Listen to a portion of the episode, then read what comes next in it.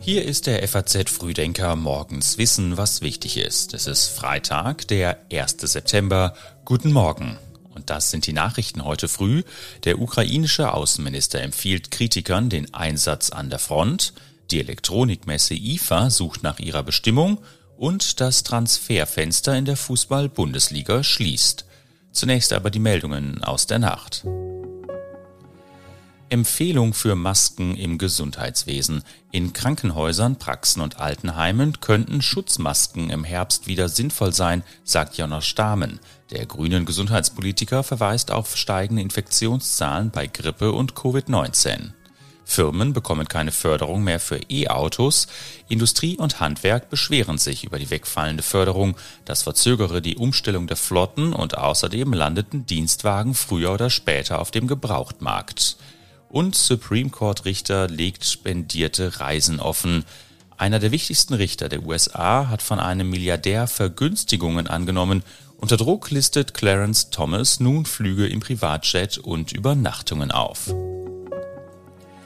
Die Texte für die Newsletter hat heute Patrick Schleret geschrieben. Ich bin Sebastian Auer. Kurz vor dem Gipfel in Neu-Delhi entflammt ein geopolitischer Streit zwischen China und Indien. Die Verhandlungen der G20 könnten schwierig werden. Es wäre ein Affront gegen den Gastgeber, den indischen Premierminister Modi. Unbestätigten Berichten zufolge wird Chinas Staats- und Parteichef Xi Jinping nicht zum G20-Gipfel nach Neu-Delhi kommen, der Ende kommender Woche beginnt. Stattdessen soll Ministerpräsident Li Qiang anreisen. Damit gäbe es auch keine Gelegenheit für Xi, den amerikanischen Präsidenten Joe Biden am Rande des Gipfels zu treffen. Zuvor hatte schon der Kreml angekündigt, dass sich der russische Präsident Putin beim Gipfel durch seinen Außenminister Lavrov vertreten lässt. Russland und China erschweren seit Monaten die Verhandlungen der G20. Beim Treffen in Indonesien vergangenes Jahr hatten sich die Staaten auf eine Formulierung geeinigt, wonach die meisten Mitglieder den Krieg in der Ukraine scharf verurteilen Russland und China waren gegen den Kompromiss. Die vermeintliche Absage von Chinas Staatschef Xi spielt sich auch vor dem Hintergrund wachsender geopolitischer Spannungen in der Region ab. Indien, Malaysia und die Philippinen protestieren gegen die Markierung umstrittener Territorien auf einer von China veröffentlichten Landkarte für das Jahr 2023.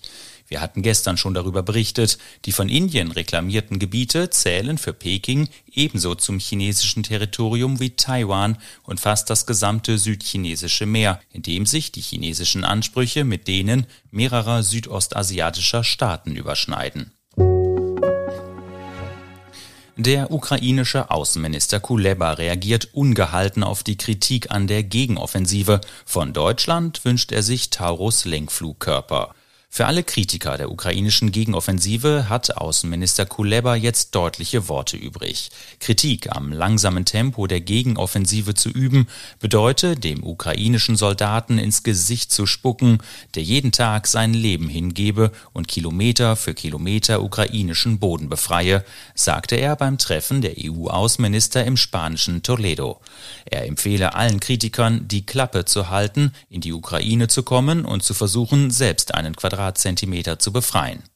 Die New York Times hatte zuvor berichtet, dass die ukrainischen Streitkräfte nach Einschätzung westlicher Militärstrategen Fehler bei der Gegenoffensive machten.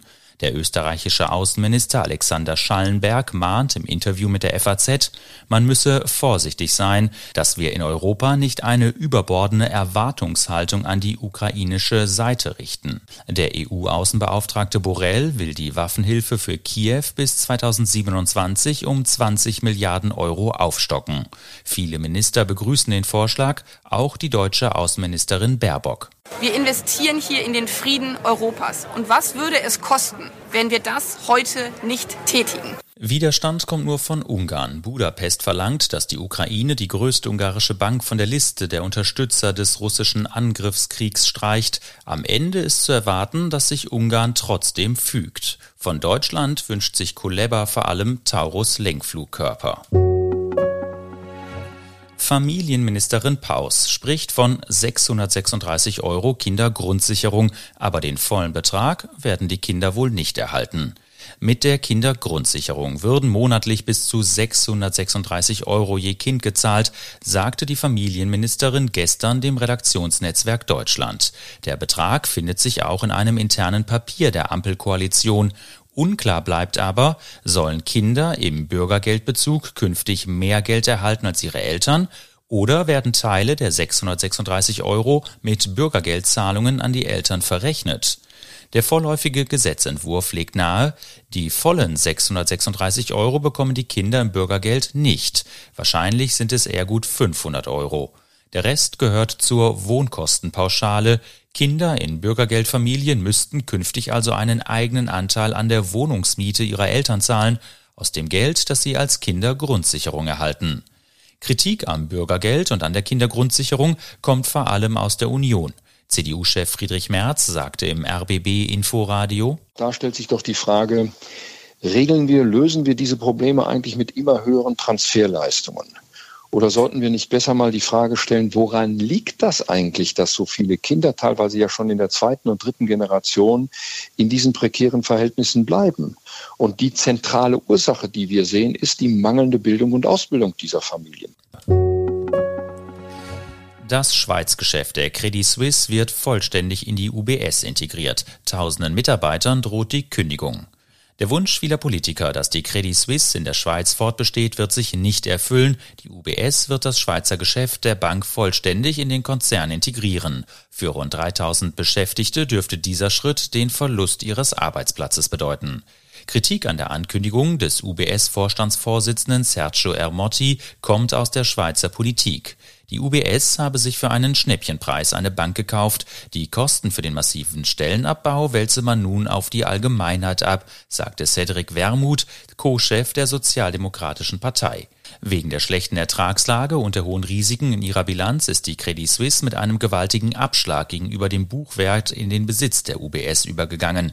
Die UBS zahlte drei Milliarden Franken für eine Bank mit einem Eigenkapital von mehr als 50 Milliarden. Die Differenz kann die UBS als Gewinn verbuchen. Die weltälteste Messe für Haushalts- und Konsumelektronik startet in Berlin, die IFA. Hausinterne Querelen und magere Branchenumsätze machen der Veranstaltung aber zu schaffen.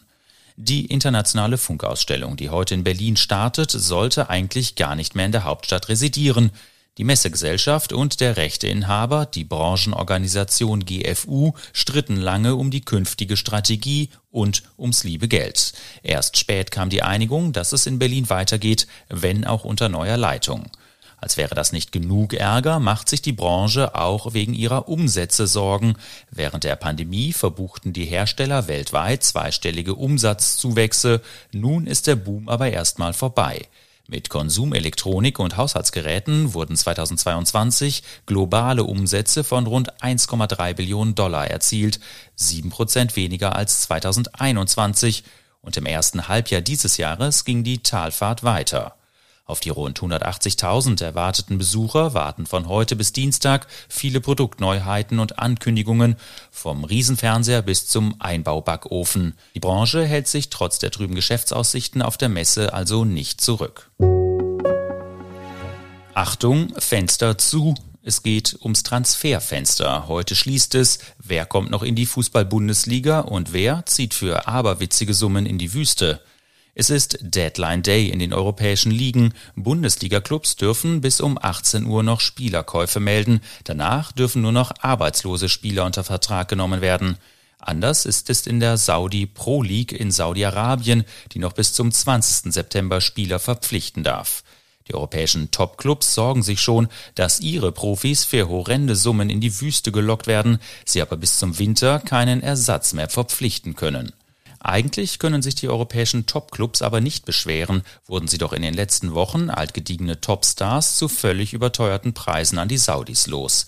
Der FC Bayern ließ sich etwa den meist enttäuschenden Manet deutlich über Marktwert wegkaufen. Ganz geheuer ist den europäischen Clubbossen die Entwicklung trotzdem nicht. Liverpool-Trainer Jürgen Klopp etwa, der in diesem Sommer bereits drei Profis an Saudi-Arabien verlor, sagte im Interview mit dem Sender Sport 1, für gewöhnlich ist es ja so, so war es damals in Katar ja auch, dass die Länder dann auch schon Interesse haben, ihren eigenen Fußball weiterzuentwickeln, eigene Spieler weiterzuentwickeln.